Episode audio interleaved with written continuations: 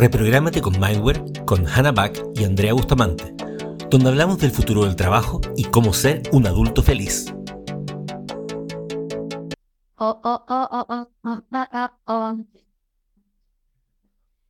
Es que nosotros mostramos en vivo nuestro proceso de, de cómo vamos eh, gestionando nuestro contenido.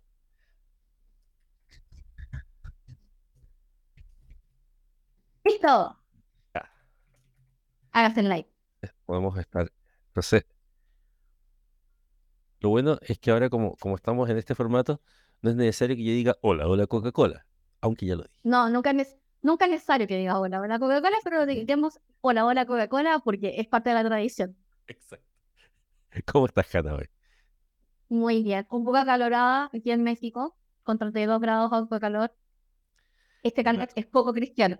Sí, súper poco. Cristiano. Yo estoy feliz. Muy poco cristiano. Empezando por fin a hacer frío. No el frío que yo quisiera, tipo Islandia o algo así, pero un frío al final.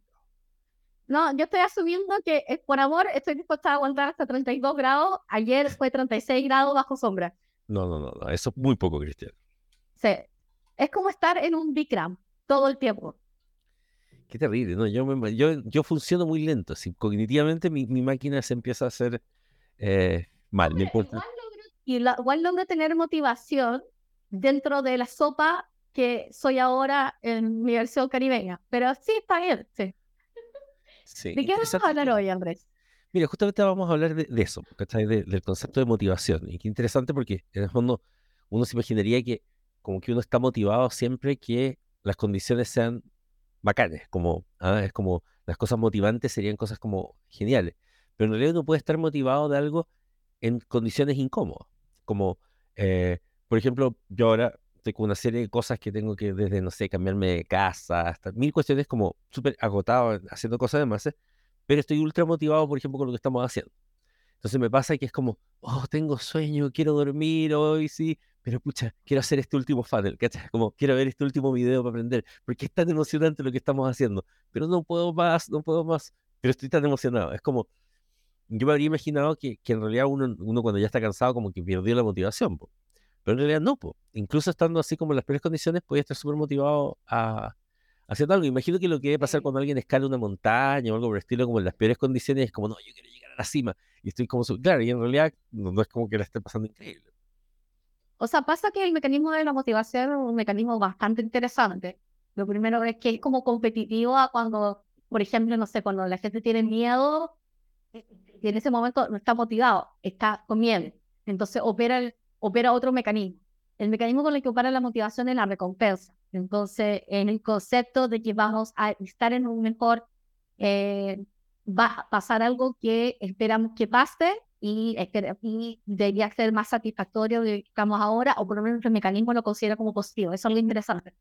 Entonces, por ejemplo, no sé, puede ser que en ese momento en particular nos, nos sintamos placer por ejemplo, no sé, la gente que hace CrossFit, pero el mecanismo de la recompensa lo traduce en algo positivo y que esté motivado. A mí lo que me interesa, por ejemplo, nosotros somos dos personas que estamos constantemente motivadas como si fuera una pequeña ardilla, ¿cachai? Como un pequeño cheerleader, ¿cachai? Siempre motivado, siempre emocionado y todo, y siempre están considerablemente emocionados. A mí lo que me sorprende es la gente que no logra estar motivada con nada. Que es como va por la vida porque le piden las cosas, eh, y es como nunca está demasiado emocionado, y es como, es un mecanismo interesante para, para poder existir, o sea, o sea, yo ni siquiera me lo imagino, francamente. Sí. Eh, pero existe. O sea, nosotros todos hemos conocido gente que en realidad es como, es imposible motivar. O sea, pero existe más de lo que tú te imaginas. En el fondo, nosotros también tenemos esta, esta cosa un poco de, de, un poco de locura también, porque entonces nos motivamos nosotros mismos y nos creamos nuestro propio mundo. Pero, y nos creamos nuestros propios problemas también. Claro, entonces como nosotros, o sea, convengamos que nosotros podemos estar emocionados eh, solamente porque nos imaginamos que al final del camino vamos a conquistar Surinam y vamos a ser dueños de, de, eso. Y, y, jugamos un poco con la fantasía. Yo creo que eso tiene mucho, mucho que ver con que generan las personas creativas. Eh, y fíjate que interesante, pero tiene que ver con que hay un modo de pensamiento que es más infantil. Y en ese sentido también somos un poco más infantil y podemos jugar con la fantasía a medida que las personas van perdiendo esa infantilidad, van perdiendo esa fantasía, también van perdiendo la motivación, porque deja de ser Me encanta que hayas dicho eso, porque de hecho, ese es el patrón que he visto de gente desmotivada. Y ocurre en un proceso bien interesante que supongo que debe ser una cosa como generacional, de cuando nosotros éramos chicos y como que nosotros decíamos algo y nos pisoteaban nuestros sueños. Mm. O básicamente nos decían, no, pero es que eso es poco práctico.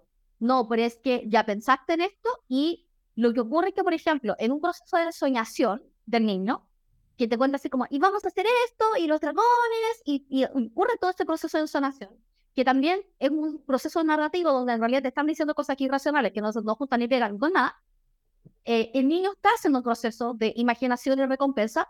¿Por qué? Porque se está imaginando algo y en ese proceso va obteniendo placer, ¿verdad?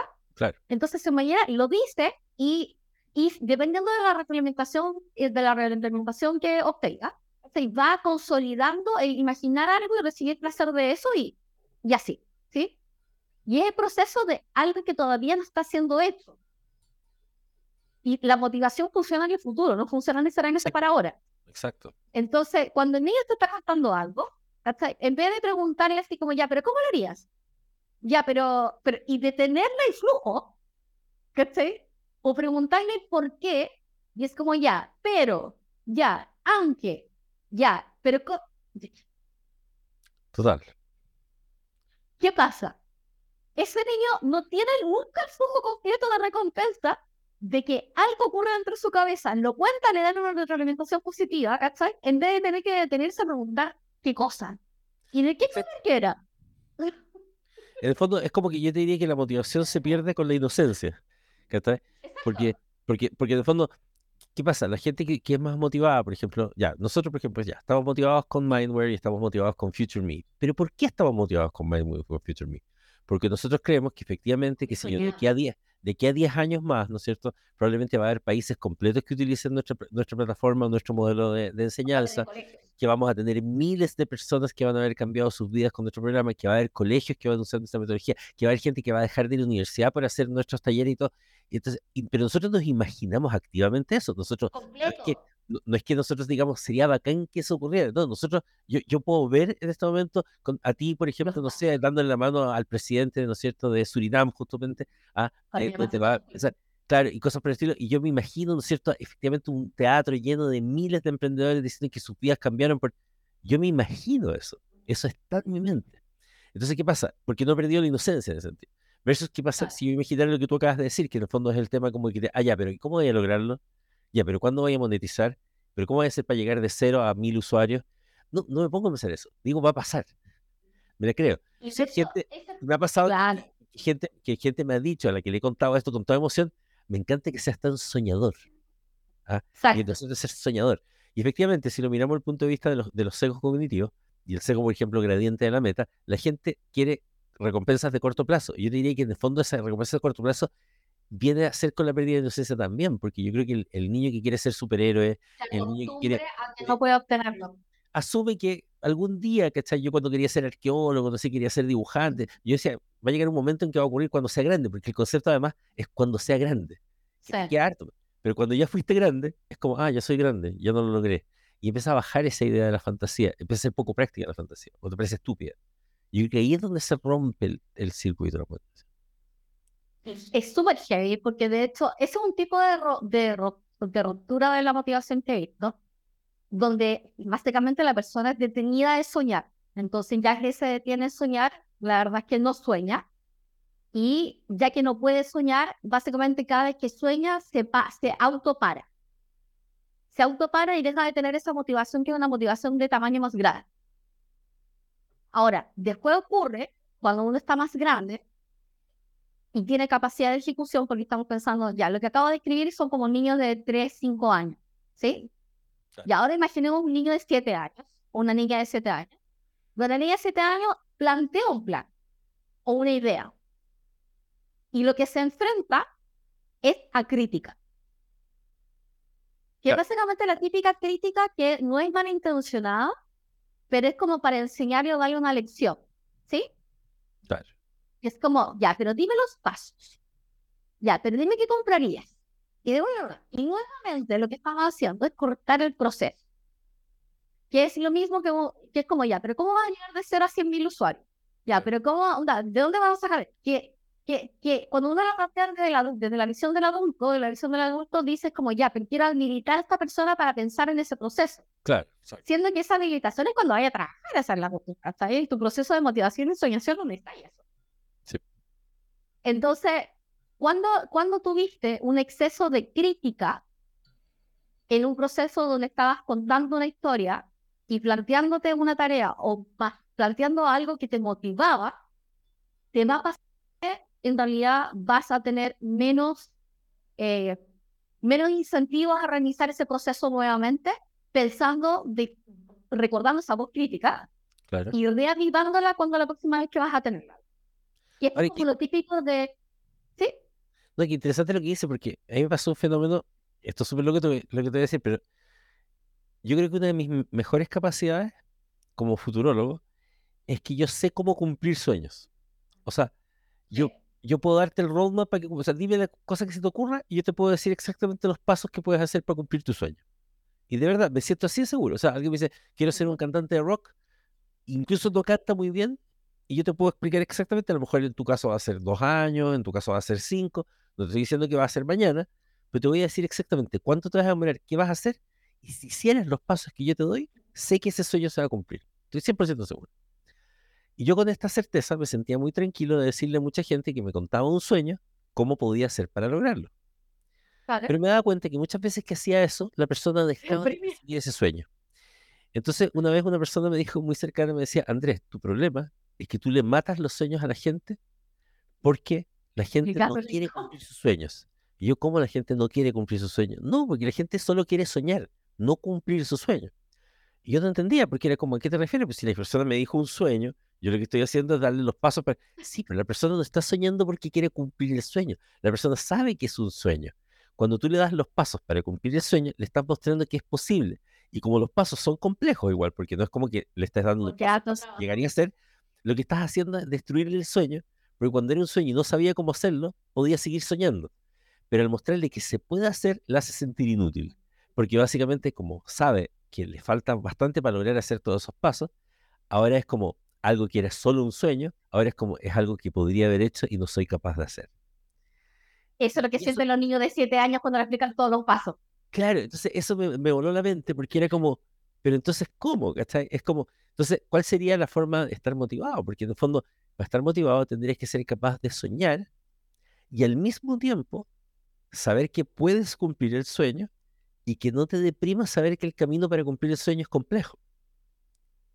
Por lo tanto, es como que para poder estar motivado tienes que soñar, tener la capacidad de niño de soñar, es decir, de ver un punto final a mucho tiempo más y no en la lógica gradiente de la mente, que es como, de la meta, que es como el pseudo cognitivo, que la única forma que tengo de motivarme es tener pequeñas metas, que también es un mecanismo que habría que usar, pero además tienes que sentirte habilitado. O sea, una persona, por ejemplo, con síndrome del impostor, con capacidad de soñar, igual no podría cumplir su sueño.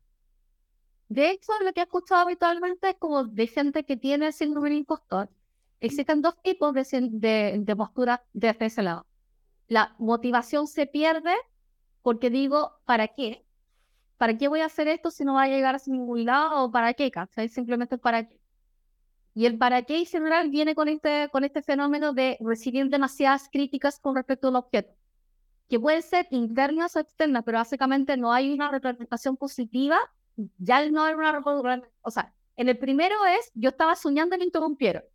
Entonces se cortó el proceso de recompensa, ¿sí? Entonces, bueno.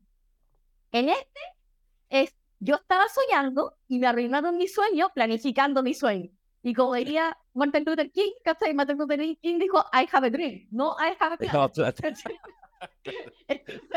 es como, y esto ocurre, claro, a los siete años, explico todos los pasos, ¿cachai? Y el niño era como, yo solamente quería jugar, ¿cachai? Y hacer mi castillo, no quería tener un plan de ingeniería civil para hacer mi castillo. Gracias, papá. Entonces me quitan la energía, ¿cachai? Para poder hacerlo porque me lo planifican. Y yo no había visto toda la dificultad del proceso. Y está el otro que en realidad se imagina haciendo el proceso. Y este yo diría que es como el más triste, que se imagina el proceso, haciendo el proceso y no obteniendo absolutamente ningún placer de hacerlo. Y es como una anomia del placer. Claro. Entonces, en general, el primer, el segundo tiene que ver con energía, de no sentirse capaz de poder hacerlo. Y, y el tercero es como la ausencia del placer de hacerlo y la, ausencia como de la recompensa, es como si hubiese desaparecido la recompensa. Claro, parece que esa, ya sería la versión como más nihilista, en el sentido de que, eh, eh, que, es un poco parecido a lo que está pasando con algunas de las nuevas generaciones, que es como, total el mundo se va a destruir, total los poderosos, total es, todo se va a ir al carajo. Y, pero lo interesante es que he descubierto dos tipos de comportamientos frente al todo se va a ir al carajo, que, que es interesante porque conozco gente que ya es capaz de soñar. Sí. ¿ya?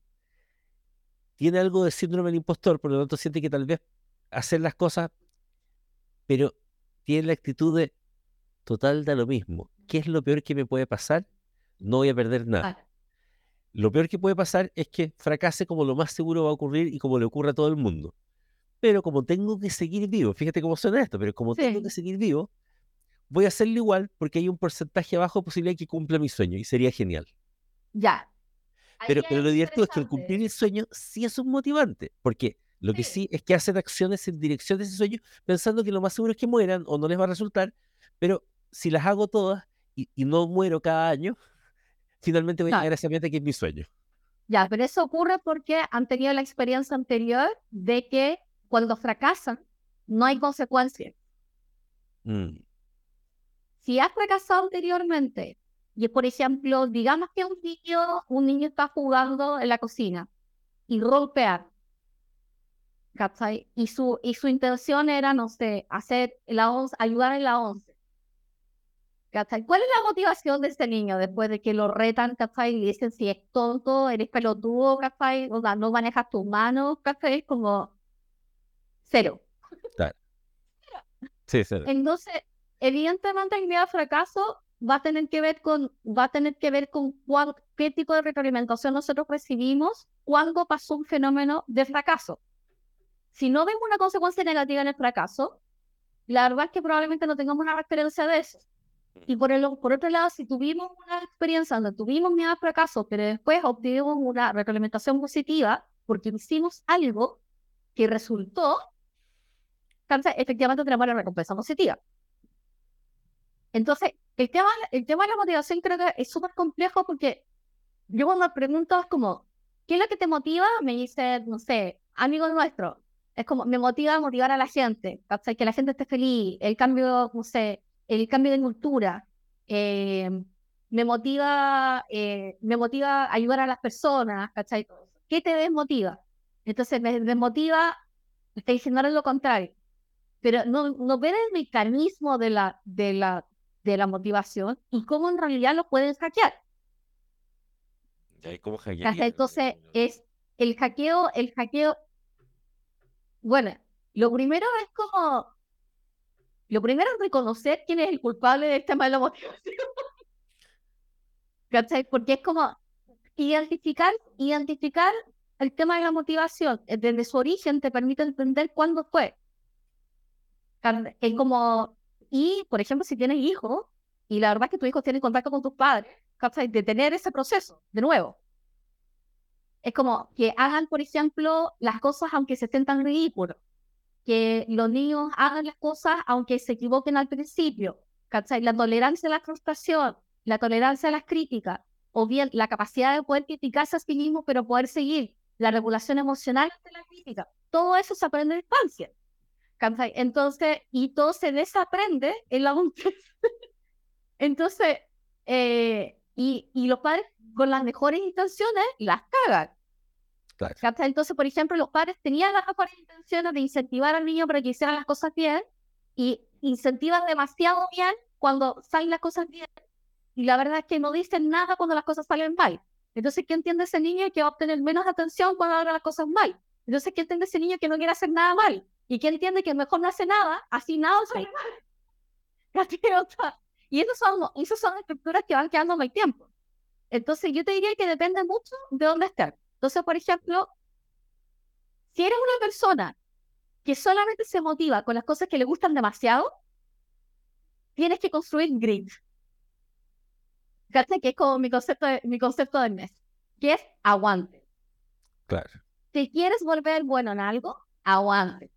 ¿Cachai? Es como, no puedes esperar volverte bueno de un día para otro, es ridículo, es una, esta es una conversación que tuvimos nosotros.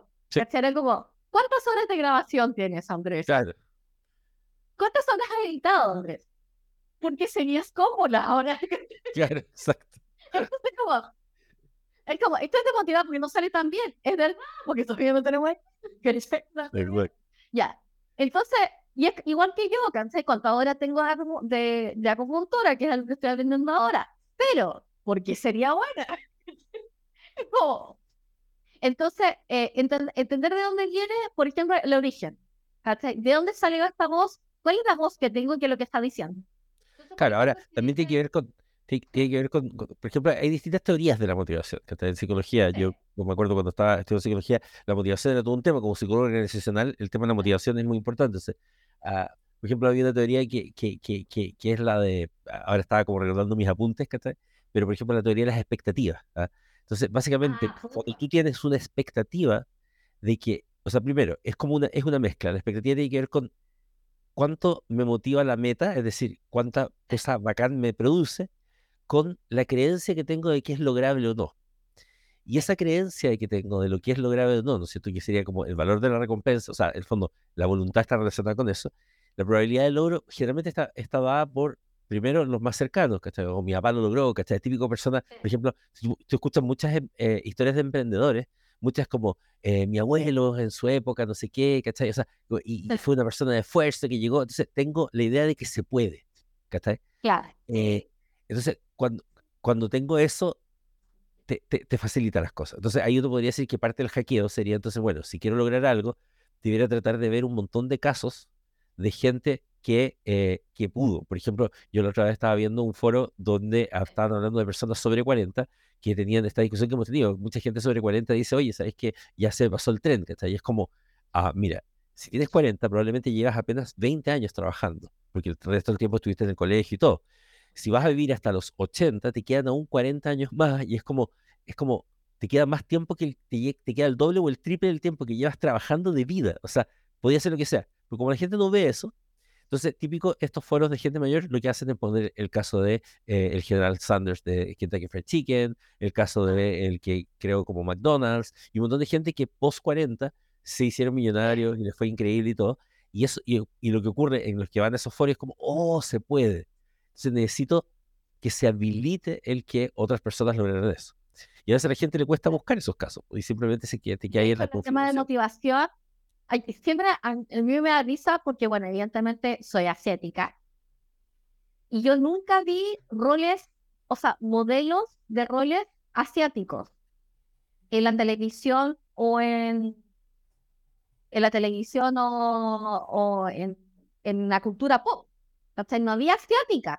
O sea, había gente con espadas asiática. No demasiado relacionable, claramente, ¿cachai? estaba Mulan, otra señora con espada, ¿cachai? Entonces, Claro. los mensajes eran como consistentes a toma una espada, ¿cachai? Pero entonces, como no vi que había una emprendedora, ¿cachai? Todo, pero yo tenía a mi mamá, entonces yo tengo mi referencia de voy a ser emprendedora como mi mamá.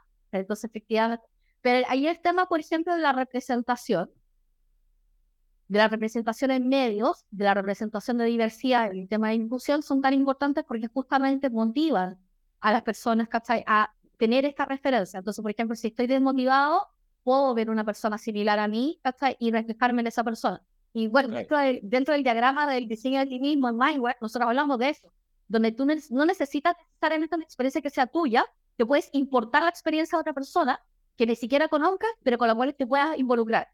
Entonces, creo que historias increíbles que he visto, por ejemplo, mujeres que se logran sobrepasar ¿cachai? violencia familiar, ¿cachai? personas de minorías que han logrado salir ¿cachai? de la pobreza, eh, de, de la discriminación, gente que ha logrado cambiar su destino. ¿cachai? Eso como, por ejemplo, es un, es un súper buen sistema, sistema de motivación porque te da una, narra- una narrativa distinta. Y finalmente, la motivación es un proceso de narrativa. Sí. Es, yo cuento una historia, ocurre esta visión, veo esta visión, esta visión ocurre y ocurre una reacción, esta reacción es positiva y esta reacción positiva es algo que yo puedo manejar y yo puedo controlar y soy capaz de poder reproducirlo nuevamente. Por ejemplo, dentro de la narrativa del síndrome de impostor, ocurre que un evento positivo con resultados positivos es suerte. Claro. Entonces, por eso, de hecho, la próxima vez que lo hagan no van a tener motivación y no van a decirte, esta vez lo hice. ¿Cachai? Porque van a olvidarse porque antes una narrativa es, lo hice y me salió por suerte. Claro, claro. Sí, yo creo que por eso que me encantan la, la, estas historias dramáticas de Internet, que mi sueño como productor es llegar a hacer puras historias dramáticas de Internet, porque la gente se siente related a ellas, ¿cachai? Eh, de hecho, es súper importante que es el tema de los referentes. En el fondo, eh, justamente ahora estábamos con, con, con, con Ariel, la psicóloga, pensando en, presentar un, una ponencia para un, para un, foro respecto al tema de, eh, de, las narrativas que hay, por ejemplo, en las mujeres trans, respecto a que las mujeres trans pueden hacer trabajos como trabajo sexual, em, qué sé yo, eh, qué sé yo, el tema, no sé, las uñas, el pelo, whatever, pero el mantener esas narrativas hace que, porque esa narrativa ocurre en Latinoamérica, porque, por ejemplo, en Estados Unidos, muchas de las narrativas trans son, son, programadoras de Python. O sea, todos los foros de Python están de mujeres trans, que es una narrativa muy distinta. Pero lo que hemos descubierto en la comunidad, conversando con gente de la comunidad y todo, es que se creen a tal punto esa narrativa que asumen que es, o sea, las, las expectativas de logro, o sea, cuando yo quiero ponerme a referentes que les ha ido bien, buscan referentes en ese grupo de quienes han hecho esas actividades. Dicen, porque estas otras no las podríamos hacer, pero es porque no hay referentes. Entonces, por ejemplo, cuando salió una serie que se llama Pose, que es una, una serie que apareció en Netflix, donde esa es increíble, pero viendo foros y todo, le cambió la vida a muchas personas, porque era como, ah, se puede, porque a pesar de que una serie, una ficción, pero está tan bien hecha, y efectivamente las mujeres que aparecen ahí son todas mujeres trans reales, porque también hay que recordar que el cine se ha dedicado a poner a, a, a, mujeres haciendo... A hombres disfrazados de mujeres. No, a hombres cis, ¿cachai? Haciendo mujeres trans. Ah, no, o mujeres de frente cis haciendo de mujeres trans cuando no lo son. Y aquí como eran de verdad, fue como, ah, y pueden llegar a ganarse un premio Emmy, por ejemplo. Es, posible. Entonces, pero lo mismo pasa probablemente cuando, cuando apareció, por ejemplo, el primer director de cine eh, con síndrome de Down, ah, o ahora una, una modelo de Victoria's Secret también, ah, y todo, y es como, ah, se puede. Entonces, el tema de la representación realmente importa, la gente lo ve como menos, ay, tanto que tontean con la representación, pero entonces la representación tiene, tiene, una lógica que no es solo la inclusión, porque uno podría decir que la representación tiene que ver con, con, incluir y que la gente acepte, entre comillas, a estas personas, porque en el fondo se asume que son... Narrativas. No, son, las narrativas para la gente que pertenecen a esas, a esas diversidades, es decir, yo también puedo, porque en realidad creo que va a ser bien difícil que alguien eh, se motive si no ve que alguien más, que en el fondo es como el seguir el ejemplo, es el otro segundo cognitivo, que es el herd, que en el fondo tienes que ver que otros lo hicieron, prueba social ahí entra, entra, por ejemplo, me encanta porque Lizo en algún momento en un premio fue a recibir un premio. Entonces dice, Lizo, tú, la versión joven de Lizo, eh, que estaba, que estaba viendo la televisión y pensaba, ¿por qué no hay una mujer como yo? ¿Cachai? Representando, increíble, sexy, talentosa en la televisión. Te digo que va a haber una y va a tener que ser tú. Y lo encontré tan genial, porque de hecho, justamente el tema de la motivación, también la motivación funciona bajo la lógica de, de la narrativa. Entonces, la narrativa, la narrativa era la narrativa de la contrariedad. ¿cachai? Entonces, hizo que estaba estudiando y todo, es como, y estaba en una lógica como más tradicional, decide salir, dejar de hacer eso y salir a rapear. ¿cachai? Y, y, se, y, y construye esta carrera, ¿cachai? Pero entiende que dentro de su narrativa es ser, es ser este referente para un montón de gente que es la primera vez que van a ver a alguien como ella en la televisión. Entonces, la motivación, pero la motivación sí tiene, tiene un efecto narrativo súper importante. O sea, es la narrativa, las, son las narrativas que se cortan, son las narrativas que se bifurcan y básicamente son interrumpidas, son las narrativas que eh, se enfrentan contra bloqueos. Entonces, bueno, no puedes hacer eso, es como tan muy bueno, Javier está Ahora, interesante, claro, claro, eso que dice Javier es interesante porque en el fondo, cuando hablamos de la, de la motivación desde la narrativa, estamos hablando de la parte como cognitivo-conductual. Cognitiva. Que en el fondo es cognitiva. Pero, pero también hay un componente biológico, que en el fondo tiene que ver con el, el, la dopamina, ¿no es cierto? Y todo eso. Y es súper interesante porque esto lo habla mucho el, eh, este eh, Huberman, el, el neurólogo, eh, que habla del concepto de dopamine depletion, que es como cómo tenemos una baja de dopamina si es que nos estimulamos demasiado. Y sobre todo con los estímulos en el fondo de eh, las redes sociales, donde estamos jugando con la red social y lo que hacemos es burst, burst, burst, burst de dopamina. Y si eso lo hacemos mucho rato y nos quedamos pegados un poco en eso, o vemos, no sé, cinco capítulos seguidos de una serie, aunque estemos motivados, aunque tengamos ganas, no tenemos la dopamina suficiente. O sea, porque al final, Claro. es el fenómeno de la gente con ADHD, que, que, que, que nosotros tenemos muy poca dopamina, así que con mayor razón estamos cinco minutos en la red social y ya se nos acabó. Pero para una persona que en el fondo no tiene ese problema, se lo genera automáticamente. De hecho, por eso se Sí. cree que se está generando este ADHD adquirido a causa eh, ADHD, TDAH o síndrome de déficit atencional, para los que puedan estar escuchándonos. Entonces, el concepto es como, claro, también hay un tema biológico, entonces una mezcla. O sea, por un lado necesito estar motivado desde la lógica de saber que se puede, pero al mismo tiempo tengo que tener la energía suficiente, que es un poco lo que estábamos hablando hoy día, por ejemplo, de mi caso, que ahora yo estaba súper como medio burnoutado, ¿ah? pero también en el fondo tengo que estar sano. O sea, es como, ¿qué pasa cuando estoy motivado?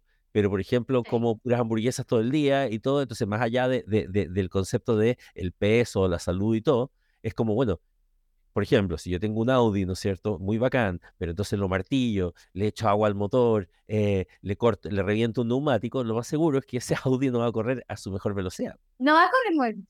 Bueno, el tema de motivación, a ver, si es que nosotros estamos en constante estado de alerta, o sea, por ejemplo, estamos bajo miedo, el mecanismo que opera no es recompensa. El mecanismo que opera es fight or flight. Es como pelear o huir. ¿cachai? Entonces ahí está como cortisol, cortisol. Entonces como acá no, ya no estamos hablando de dopamina, estamos hablando de vamos a morir. Y ahí nosotros como que terminamos como, ¿es motivación? No, es miedo. eh, funciona está por ahí nomás, de ir a un curso donde es como, es miedo, miedo. Y las primeras veces que vamos a testar el miedo funciona súper bien hasta que me doy cuenta que mi papá no me va a buscar como si yo fuera parte. Entonces ahí comienza el terrible estrés. Y digo, "Ja, ja, no me van a matar cuando hago algo malo. Entonces ahí voy a como ir deseando mis límites. ¿sí? Pero eso es como miedo pelea. Cuando te regresas a la motivación, la motivación es un poco más compleja. ¿cachai? Tiene que ver con la proyección, tiene que ver con... Entonces, si que uno regresa con la parte fisiológica, va a ver, por ejemplo, tu cerebro necesita recuperarse durmiendo y necesita dormir en ciertas condiciones para poder recuperarse. Porque si no, en la mañana va a tener un grado de cortisol acumulado, que es por el que normalmente nosotros nos despertamos, que va a estar así, ¡pum! ¡pum! Entonces, eso ya está como mal. Eh, y lo otro es que, eh, por ejemplo, sueño, alimentación, eh, y en general, evidentemente los estímulos, entonces, por ejemplo, ¿qué es divertido? Eh, en la motivación que te entrega, la motivación que te entrega el ejercicio. ¿Cachai? Entonces, endorfinas. Endorfinas. Endorfinas. ¿Cachai? Motivación. Es divertido. Si haces ejercicio en la mañana, vas a tener más motivación durante el día. Sí o sí. ¿Cachai? Por ejemplo, si tienes, si haces una actividad que te relaja, ¿cachai? y básicamente te activa en la mañana, no es de evasiva, sino te relaja, ¿cachai? que es algo que te gusta, te dejan un setting mucho más agradable para poder comenzar la mañana. Eso es algo que, hicimos- Claro. que probamos con Andrés, de hecho. Sí. Que era como, oye, ¿sabes que si tengo eventos que me estresan durante el día, puedo comenzar el día con algo agradable y eso va a cambiar el circuito de mi mañana? Perfecto. Eh, el cambio, el, por ejemplo, no sé, pero básicamente como modificar en la mañana es algo que va a modificar tu, tu motivación. La exposición de sol en la mañana también cambia tu motivación. Eh, porque es como sol, vitamina D, regulación emocional. En la- en- o sea, en el caso de, en el caso del ejercicio es como uno, dejar de pensar todo el tiempo, que te duele el cuerpo, sentir el cuerpo, respirar más, circular más energía, endorfinas, ¿cachai? Y, básicamente modificar tu rutina en la mañana te va, te va a cambiar la motivación. Inclusive, tener más horas de sol te va a cambiar la motivación, o sea, como comenzar más temprano en la mañana. Pero cuando estás motivación cero,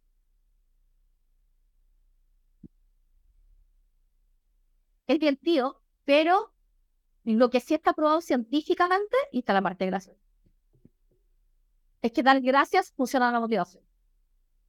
Dar gracias.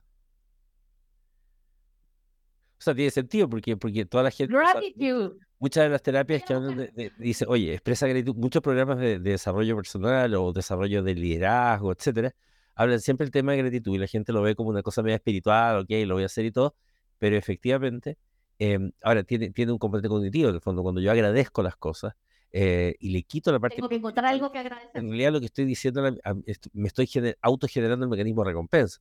Porque lo que estoy diciendo es, ¿sabes qué? En realidad no todo el día fue malo, por lo tanto le digo a mi cerebro, mañana puede ser mejor. Eh, puede estar bien, ¿cachai? O sea, en realidad... Exacto. Está pasando esto. Y en realidad esto es positivo. Así que entro a un proceso de valoración de aquello que existe. Entonces, si bien mi mecanismo natural no es agradecer, el forzarme a agradecer es un mecanismo cerebral, hace de retroalimentación cognitiva que aumenta la motivación. Claro. Lo otro que mejora la motivación, en el caso que tengamos síndrome de impostor, es el aprender cosas. O más bien el concepto del reconocimiento valoración de algo que aprendí. Entonces, oye, es como nos reíamos y era como, oye, me di cuenta que en realidad sé un montón de cosas. Y yo, suele suceder que en realidad uno no valora las cosas que sabe. Sí, claro. Y es porque en realidad, por ejemplo, es un ejercicio que le recomiendo a la gente con síndrome de impostor cuando termines algo, bueno, el síndrome de yo creo que tiene roto el sistema de mecanismo de recompensa. Roto. Sí, claro. Y por ende, como tiene roto el sistema de recompensa, tiene roto el sistema de motivación. Entonces, solamente se motivan cuando tienen miedo y están absolutamente obligados a hacerlo, así que terminan súper agotados cuando comienzan cualquier tipo de tarea. Entonces, cuando te sucede todo eso, la verdad es que lo mejor es que tienes que tener un mecanismo de motivación. Y me gusta el mecanismo de motivación porque el mecanismo de motivación es un ejercicio obligado que te obligas a hacer. Y es como, ay, esto es un Es como la gente que, es como yo, que camina así como, ay, esta es la caminata de salud mental. No lo quiero hacer, pero va a ser igual. Ya, esto es como lo mismo, pero en versión Entonces, ¿qué es lo que, qué es lo que hago como Cristian? Cuando yo termino una tarea, digo, uno, ¿qué lección aprendí? Entonces digo, ja, aprendí algo que no sabía antes. Maravilloso. Dos, digo, una acción que voy a mejorar entonces, planifico el proyecto, nuevamente, todos son sistemas de motivación, proyectar en un sistema de motivación. Y el tercero es me felicito, celebro por haber hecho algo bien, que antes no pensáis que no podía hacer, algo que me salió difícil, pero lo hice igual. Y con, ese con esos tres mecanismos, reparo el síndrome del impostor y su maldito sistema, ¿cachai? Que me arruina mi sistema de recompensa. Claro. Entonces, por ejemplo, eso como son sistemas de motivación cognitivo-conductual, básicamente, donde yo me doy un sistema de retroalimentación. Entonces, por ejemplo, el tener un, el tener un, cosa, un journal, un diario, Es un sistema de motivación que te permite reconocer lo bueno del día, que te permite reconocer, reconocerte en una, en una proyección de historia. Esperaba esto, bla, bla, y te permite ver en qué te gustaría mejorar. El sistema de gratitud te permite reconocer cognitivamente las cosas que consideras buenas y te que puedes agradecer y ese proceso de agradecimiento genera un sistema de dopamina y serotonina que te permite aprender, generar memoria sobre cosas buenas, porque la memoria positiva es una costumbre. bueno, te puedes ayudar de otra gente, porque, o sea, también. Todo, lo que tú nombras tiene mucho que ver con la psicología cognitivo-conductual, en el fondo, que es como, o sea, por un lado, y yo creo que también eso es importante, el tema, ya hablamos de que el tema de las metas y cuán logrables las siento ya es importante. Pero entonces, si tienes una meta larga, y esto tiene que ver con el, nuevamente el, el, el, cognitivo de, gradiente de la meta, es como, perfecto, entonces ahora, si es un buen ejercicio definir qué metas chicas y alcanzables permitirían llegar a la meta grande, y en el fondo mm. tratar de poner en el tiempo el lograr esas cosas y a lo mejor esas ponerlas en el journal, eh, ah. de creer que... Y ahí es donde todas estas técnicas que funcionan como, como también en el fondo para ir jugando, ir intercambiando dopamina entre medios, es como perfecto. Me pongo alguna meta chica y luego veo un 10 minutos de TikTok, ¿cachai? Y es como, ahí efectivamente lo que ocurre, por ejemplo, a mí me pasó un fenómeno muy curioso. Eh, yo estaba viendo, no sé, me gusta el anime, entonces estaba viendo un capítulo de anime, pero de pronto me gustó mucho una serie y me puse a ver, qué sé yo, cuatro capítulos de anime durante una semana. Porque, porque vi el, vi el video este de, de, de, de Urban hablando del tema del dopamine depletion. Entonces quise probarlo, hice, hice experimento conmigo mismo. Y bueno, no fue un buen experimento porque terminé deprimido, pero, fue, fue una pésima de experimento. Pero entonces estuve una semana, justo decir una semana llena de estrés, se me ocurre hacer esta estupidez. Pero el punto es que me puse a ver casi toda la serie de anime, entonces en la mañana me ponía a ver varios capítulos de la serie, es una lógica un poco evasiva también. Y el resultado era que el resto del día, a pesar de haber estado semanas siendo ultra productivo, estaba productivo con motivación pero deprimido. Entonces como que me costaba hacer la cuestión de todo. Entonces, La base de dopamina. entonces. Eso lo hice por cuatro días. El quinto día decidí hacer un cambio y vi un capítulo. Lo bueno es que era un anime que los capítulos duraban 20 minutos. Vi un Claro. capítulo y cumplí una meta. Vi otro capítulo, cumplí una meta. El, el, el espacio era muy parecido a la técnica de Pomodoro. ¿ah? Y, entonces, súper. y el resultado fue que fui productivo y además la pasé bien. Y estaba motivado y era entretenido ver ese rato.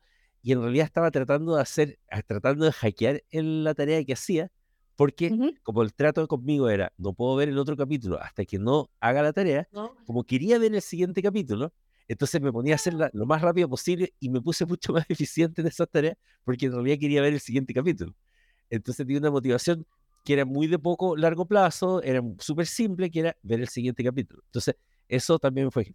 Y otra cosa, entonces cuando decía lo social, era que una vez se me ocurrió una idea, pero en el fondo después como que la seguía haciendo, pero cuando la hice me funcionó, que era que eh, fue porque en realidad una amiga mía me dijo que estaba desmotivada. Entonces como que no se sentía miserable, sin dije, ya, mira, vamos a jugar un juego. Todos los viernes vamos a tener un carrete por Zoom, donde nos vamos a preparar algo rico y todo, y estás obligada a contar cinco logros que tuviste en la semana. No importa cuál logro sea, puede ser el logro más tonto, pero tienes que anotar porque si no tienes cinco, cinco logros, no, no, no, no, no sería carrete. Y en realidad, puta, la primera vez que nos juntamos, me dijo, mira, como con vergüenza, que está ahí, no, bueno, mi logro fue, no sé, que logré levantarme de la cama dos días. Y era como, bacán y todo. Pero al decir esos logros, en realidad como que quedaba súper contenta el día viernes y era como, y empezamos, y fue súper bueno. Después se, se descontinuó un poco, pero también porque quedó un poco, igual le quedó un poco la el mecanismo de los logros. Entonces en realidad después ya como conversamos durante el día, El como, mecanismo ya hoy se logré per- tal cosa. Entonces ya era como parte de la conversación el, el lograr cosas. sí. Es como una fórmula de calculadora, técnicamente. Que es como como, de repente tú terminas y no sé, oye, mira, terminé la landing. Y en realidad es como, ah, y yo termino algo y te muestro el, el video que hice esto. Y en realidad para mí es muy importante esa parte porque cuando tú me contestas, oh, bacán, listo, puedo seguir con la siguiente tarea. Como, Sí. Es como un Trello, pero con felicitación. Que de hecho yo encuentro que ahora que estoy usando Trello, era como, bueno, ¿dónde está mi felicitación? ¿Cachai? Es como, si yo le contara a Andrés, Andrés me dijera, oh, qué bacán, ¿cachai? Puto Trello. como, hay que automatizar, hay que automatizar con GPT 3, lo ¿cachai? Para que en el fondo cada vez que cumples una tarea te diga, entonces tú le pones el tipo de felicitación que te gusta y que te diga, oh, qué buena, qué interesante tu tarea, oye, qué buena, poca gente ha logrado eso. ¿Sabes qué? Eso, eso nos lleva a un punto súper importante respecto a la motivación. Porque la gente piensa que la motivación es como la creatividad, es como, hay como una musa, ¿cachai? Que es como la motivación va a bajar del cielo, ¿cachai? Te va a tomar y te va a llevar, ¿cachai? Al lugar donde tienes que llevar. Claro. Y es como, no, no, no, no, ¿cachai? Como que la motivación es un diseño que uno tiene que hacer. Y cuando tú te das cuenta que estás desmotivado, tienes que levantar la raja y tratar de ir a buscar la motivación y ponerte incómodo suficientemente para poder recuperarla nuevamente. Sí. O sea, Entonces, evidentemente lo que acabo de decir no tiene ningún sentido para toda la gente motivada, ¿cachai? Y evidentemente entre la mamá y Javier, no sé cuál de los dos es más motivado, ¿cachai? Pero, es como- es como- pero gente que no tiene motivación, ¿cachai? Es como, si me siento desmotivado porque no me dan retroalimentación, adivina que tienes que ir a pedirle a tu jefe. Retroalimentación. Y adivina con qué frecuencia lo tienes que pedir. Todos los días. Claro. Es como, si siento, que, o sea, por ejemplo, tengo un amigo que, por ejemplo, que es como, yo claramente soy su fuente de motivación, porque todos los días me habla y me dice, hola, y me muestra lo que está leyendo, ¿cachai? Que es Fabián. Y Fabián le encanta hacerlo y en realidad funciona súper bien, porque ese es su mecanismo de motivación. Claro. Entonces, como podríamos efectivamente decirle, no, te tienes que motivar a ti mismo. O en realidad buscar una persona con la cual tiene un Exacto. mecanismo de motivación. Entonces, por ejemplo, ¿cómo yo me siento feliz y motivada? Ayudando a gente. Entonces, ¿y cómo se siente Fabián motivado? ¿Cachai? Conversando con otra persona, ¿cachai? E interactuando y compartiendo. ¿Qué hacemos nosotros dos? La mejor combinación. Claro. ¿Cachai? Entonces, encontrar esa, esta, esta mezcla. De, de motivadores, motivadores mutuos es súper importante, especialmente cuando está construyendo comunidad y amistad y todo eso. Por ejemplo, si tienes si tienes un montón de amigos que en realidad su motivación es como criticarte, y ese es tu peor desmotivador, no tengáis esos amigos. Claro. los ¿cachai? Cámbialos. O sea, no tengáis esa comunidad, ¿cachai? Porque te va a hacer súper mal. O por otro lado, como encuentra un mecanismo donde esa crítica, ¿cachai? Y diga, ok, una crítica es una oportunidad de mejora. Y ocúpalo como sistema de motivación. Pero vas a tener que crear una... Exacto. Ahora, lo que estás diciendo, lo que estás diciendo es de motivación. Es súper heavy, porque en el fondo es como, esto es una cosa que yo le digo a mucha gente y la gente se pitea un poco, pero es como, en realidad no te tienes que juntar con mala gente. Es como, y de verdad, la gente mala no sirve. Y es como, suena como, oye, pero, oye, pero ¿cómo eres tan así si la gente, por algo le pasa? No, no, es que da lo mismo. Me importa muy poco todas las cosas por las que esa persona haya pasado. Pero si una persona te tira para abajo, no te sirve. No, pero es que uno tiene que dar la oportunidad a la gente. No, porque es suficientemente difícil la vida para que uno esté, tiene que juntarse con gente que sea motivadora y entretenida. Y esa persona que, se hace la chorita, porque además está la gente que se siente como bacán, es como parte de su personalidad decir, es que yo digo las cosas como son y todo. No importa un carajo, anda a decírselas a un árbol, ¿cachai? No sirve. Y es como, como que de verdad la frase es esa, no sirve. Y es como duro, no, pero es que la gente sirve. No, no, no sirve. Es como, si te juntas con, con, con, gente que toma, va tomando. Es como, eres como. Claro, pero no es lo mismo, no es lo mismo que juntarse con gente complaciente que te dice que sea todo. Pero la motivación, por ejemplo, uno reconoce, de hecho creo que la mejor métrica para poder medir la motivación es cuánta energía terminas teniendo al después, posteriormente, después de la interacción. Claro, y de hecho, a mí me pasa que... Entonces, cada vez que conversamos es como, oh, sí, ¿cachai? Claro. Y básicamente somos dos ardillas correctas, ¿cachai? Pero si llegas drenado... terminas hablando de esto. Si todas las veces que vas a juntarte con X personas llegas drenado, no empieza con la lógica de, no, pero es que yo tengo que apoyarlo. Eh, a no ser que estés muy bien y tengas demasiada energía de sobra, ¿cachai? Pero el tema es que si estás en un proceso que estás con estrés y todo el asunto, necesitas motivarte, tu tema es la motivación, juntarte con las personas que no hacen bien, suena muy terrible, suena muy utilitario, pero, pero tienes que, tu, salud, tu salud mental es importante. Sí, pero también hay que ver el mecanismo. Yo creo que todo, suena como una coche de. Toda oportunidad es una oportunidad. Entonces, también para poder entender, ¿cachai? ¿Por qué esta persona es tan drenante? Entonces, por ejemplo, eh, puede que sea drenante por las expectativas que te pones sobre ti mismo, sobre ayudar a esa persona. Algunas veces, por ejemplo, pasa que la otra persona solamente quiere que la escuches y no quiere un consejo y tú te drenas porque esperas ayudar y cambiar la vida de la persona en 15 minutos. No, pero yo estoy hablando, yo estoy hablando específicamente, no, pero es que eso es distinto, pero yo estoy hablando específicamente de la gente que cuando tú le un logro, básicamente dice, ya, pero no es tanto. No, si más que nada me refiero en particular a ese, porque la otra es distinto, eso, esas son otras interacciones que son para otro podcast, pero me refiero a una interacción particular de esa gente que tira para abajo, la gente que es como, ah. ya, está, bacán, pero tengo una amiga que lo hace mejor, oye, es como, es bacán, pero tampoco le pongo ahí tanto, no sé tan creído, ¿ah? Eh, ay, ¿qué tanto te...? Eso creo que no tiene, no, no, no hay nada que analizar, o sea, en el fondo, eso, esa gente... Yo debo decir que no tengo nadie así en mi vida. No, porque nosotros igual se tenemos que igual cuando estás tocado, estás juntado de nuevo con una persona así. Sí, es verdad. O sea, piensa tú, no, pues me acuerdo cuando hemos estado en, en, muchos lugares, me acuerdo en la época de gobierno digital, que muchos personajes que eran como ese estilo, no íbamos a esos lugares. O sea, evitamos la gente así, ¿sabes? Es como, pero, pero en cambio hay gente, claro, no sé, entiendo un mecanismo. Hay personas que de pronto se sienten un poco solas y necesitan ciertos grupos de referencia y en el buscar esos grupos de referencia, porque, por ejemplo, me pasa, no sé, mi mamá de repente con algunas amigas, ¿cachai? Que es como que está el grupo de WhatsApp de las amigas, los grupos de, los grupos de edificios, grupos de WhatsApp de apoderados, que se ah, grupos, de, grupos de hermanos, grupos de...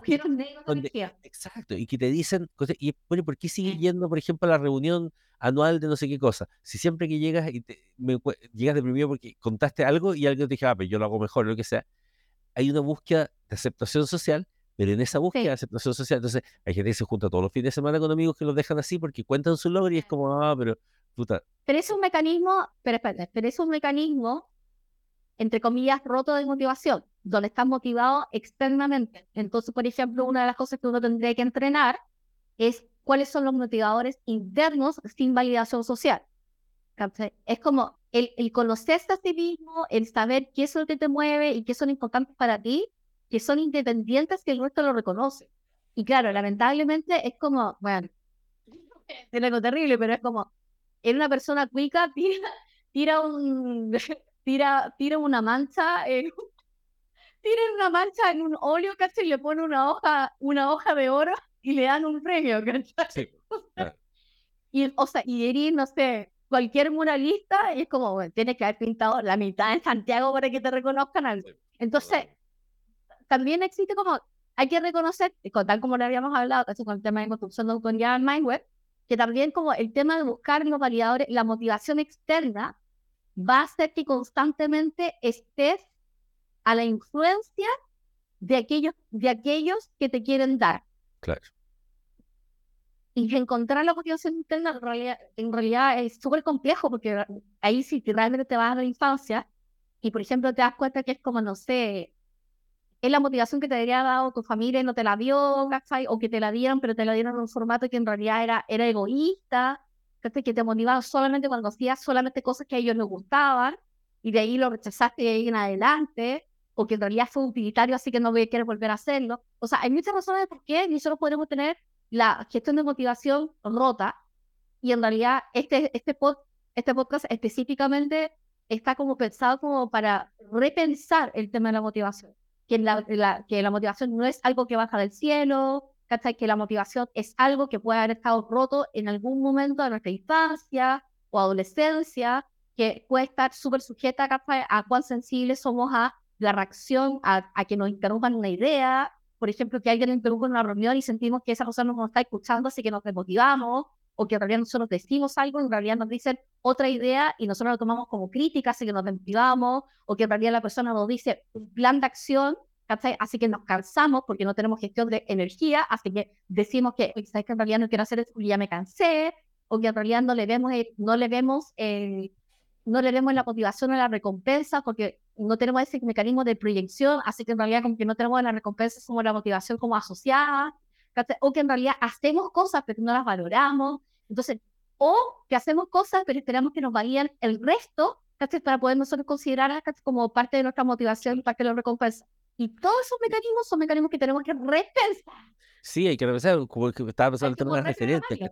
O sea, por un lado está, así como te decía, el tema de las referencias, es como ya perfecto, voy a pensar en gente de mi edad, que tal cosa y todo. Es como, voy a decir esto, me da mucha vergüenza decirlo, pero yo hubo un tiempo que andaba súper deprimido porque no era como Elon Musk, Y era como que yo sentía que era tan inteligente como Elon Musk y por qué era Entonces me puse a ver qué hacía Elon Musk, que trabajaba haciendo las diarias, y que, eh, o, o, sea, a la semana, que sé yo, whatever, hasta que entendí que no tenía ningún sentido compararme con Elon Musk por millones de razones. O sea, eh, no tenía, era estúpido. Entonces, básicamente cuando lo seguía, me, entonces esto me hizo pensar en una conversación que tuve con alguien que me decía, oye, ¿sabes qué sigo? Era, no sé, una prima o algo por el estilo, que siempre hacía las cosas de una forma increíble, y, y ¿para qué la sigue? Entonces, como, también uno tiene que eliminar eso, eso. Entonces, por ejemplo, hoy día sigo... fuentes de estrés. Claro, entonces hoy día sigo muchos emprendedores, por ejemplo, pero que son emprendedores sencillos, no son millonarios, ¿cachai? Pero que están iniciando startup y, y les funciona un funnel, no sé, whatever, y encuentro bacán y me entusiasmo con esa gente porque siento que yo también puedo hacer eso. Y, pero el tema es que al principio yo no lo hacía porque era como, no, pues uno tiene que aspirar a lo más alto. Y, y en el fondo, en esa lógica de querer aspirar a lo más alto, era como, estoy despreciando también a gente que de pronto tengo que tener esa aspiración primero, Y no estoy bajando mi aspiración, simplemente es más realista, es más lógica, tiene, tiene, tiene, un poco más sentido. Y, y, y, en el fondo también creo que hay muchas, el buscar entonces grupos de referencia. Entonces, cuando te vayas a un foro, te vayas a un grupo de referencia, a una comunidad, por ejemplo, de gente que le apasiona lo mismo que te apasiona a ti, probablemente vas a tener gente, hoy día escuchaba a un, a un, a un tipo súper motivacional cuando estaba haciendo este fan el, la cuestión de los challenges, y él le decía a la gente y lo encontré muy, muy choro porque era parte de su lógica motivacional, obviamente decía, ustedes creen que la gente que está aquí, todos los emprendedores acá son todos millonarios, entonces Ah, y ustedes se sienten fracasados porque es su primera vez, porque su producto es malo, porque apenas saben usar Internet. Bueno, está lleno de fracasados igual que ustedes. Ah, y está... Pero que son partidos. Exacto, ¿cachai? Y entonces no puedes esperar ser increíble, ¿cachai? Pero todos estos están aquí porque esperan no ser fracasados. Y era como, ah, wow, claro. Entonces conversen con ellos, decía, háblenles, cuéntenlo, porque se van a encontrar con que, versus la lógica de soy el único del mundo que soy tan inútil, Ustedes no son el único en el mundo, hay 20 como ustedes, 40 como ustedes, conversen con ellos y anímense entre ustedes. Y era como, claro, buscar esos grupos de referencia, dejar de seguir gente que te haga sentir mal, ¿ah? Eh, de pronto ya es la primera, la, primera la primera pata fácil, o sea, como fase 1, al menos ve a tu Instagram borra a toda la gente que te hace sentir mal, sigue gente que sientas que se parece a ti, que podría ser como ella, y empieza a conversar con gente que está en el mismo nivel que tú, porque es mentira eso y que la única forma de subir de nivel es estar siempre mirando a gente que está mucho más arriba que tú, porque eso lo único que hace también es de pronto desesperanzarte. Entonces, son, bueno, son, como dices tú, es súper multidimensional esto, pero, pero un poco cerrando en el fondo. efectivamente fue. Claro, o sea, de hecho nosotros podemos, y de hecho, y también para ir cerrando, el tema de motivación fisiológica, es como el cuerpo, si el cuerpo está en riesgo, es pelea o huida, eso no es motivación. Estar en miedo no es motivación. Si funcionamos con motivación vía, miedo, vamos a terminar con ataque de pánico. Eso es lo que vamos a terminar. Sí, hay que tener cuidado con, hay, un, fenómeno que, que, está muy de moda que es la hormosis, que es como cuando tú llevas el cuerpo a estrés, empiezas a funcionar mejor. Funciona. Y funciona, porque de fondo, pero claro, pero eso, se quema. Exacto, claro, son como, claro, es como cuando la mamá levanta un auto para que el hijo, ¿cachai? Claro, sí, es como una, es una, es una forma de sobrevivencia, pero que no la podéis gastar tanto. Game over de algún momento. Que fue como mi chiste de empezar a dormir cada vez menos horas y, claro, y ando, oye, pero ando genial, pero pasó como un mes y... Es como ando genial, ando psicótico. claro. Pero sí, entonces, hay una parte fisiológica y evidentemente la reducción de horas en pantalla, incluyendo dopamina, evidentemente el uso de TikTok e Instagram, pero sobre todo el tipo de cuentas. Entonces, por ejemplo, si quieren motivación, vean referencias de gente que los motive, vean gente que les genere energía, empiecen a interactuar más con la gente que les genera energía versus menos con la gente que no tiene energía. ¿Y cómo van a notar el tema de la energía? Porque se energizan a sí mismos entre ustedes. De hecho, si tú te terminas con energía y la otra persona se ve súper casa, que es como la típica conversación, es como, ay, mi amiga, me encanta conversar contigo, y la otra persona quedó lona, ya ahí hay un problema de, de, compensación de energía. Entonces, no es solamente eso. Pero, pero esto es gestión de motivación.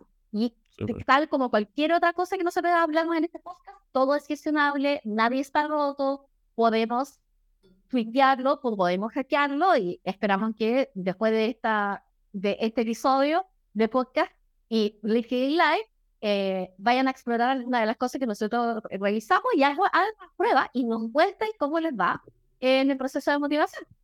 Sí, de hecho, los invitamos, como siempre, a ver mindware.cl donde eh, justamente lo que, lo que hemos estado trabajando los últimos cuatro años, entendiendo el futuro del trabajo, entendiendo cómo, cómo influye en el trabajo en realidad la mente, lo que nos pasa en el día a día, lo que hemos estado trabajando justamente, eh, y se llama Mindware como el software de la mente o el sistema operativo de la mente, porque es como podemos reprogramar ciertas cosas, es posible. Eh, y entonces justamente tenemos ahí un, un, un, un, área completa que es gestión de la motivación, así como varias otras, así que les recomendamos mirar ahí si es que quieren profundizar en muchas de estas cosas y siempre en este podcast van a tener información sobre estas cosas y pueden preguntarnos en nuestras comunidades y demás. Así que genial, pues ha sido muy entretenido, me siento muy motivado en este momento. Me encanta. Así que lo dejamos súper invitado y si quieren conocer su propia versión sin límites, nos vemos en myware.cl, nos pueden seguir en todas las plataformas. Estamos en todas, literalmente en todas. Con este sí, de hecho, estamos, ahora. Sí, su conocido y muchas gracias como siempre. Buenas noches, buenos días para el que se esté levantando y muchas gracias. Esto ha sido un episodio de Reprogramate con Nos vemos. Nos vemos.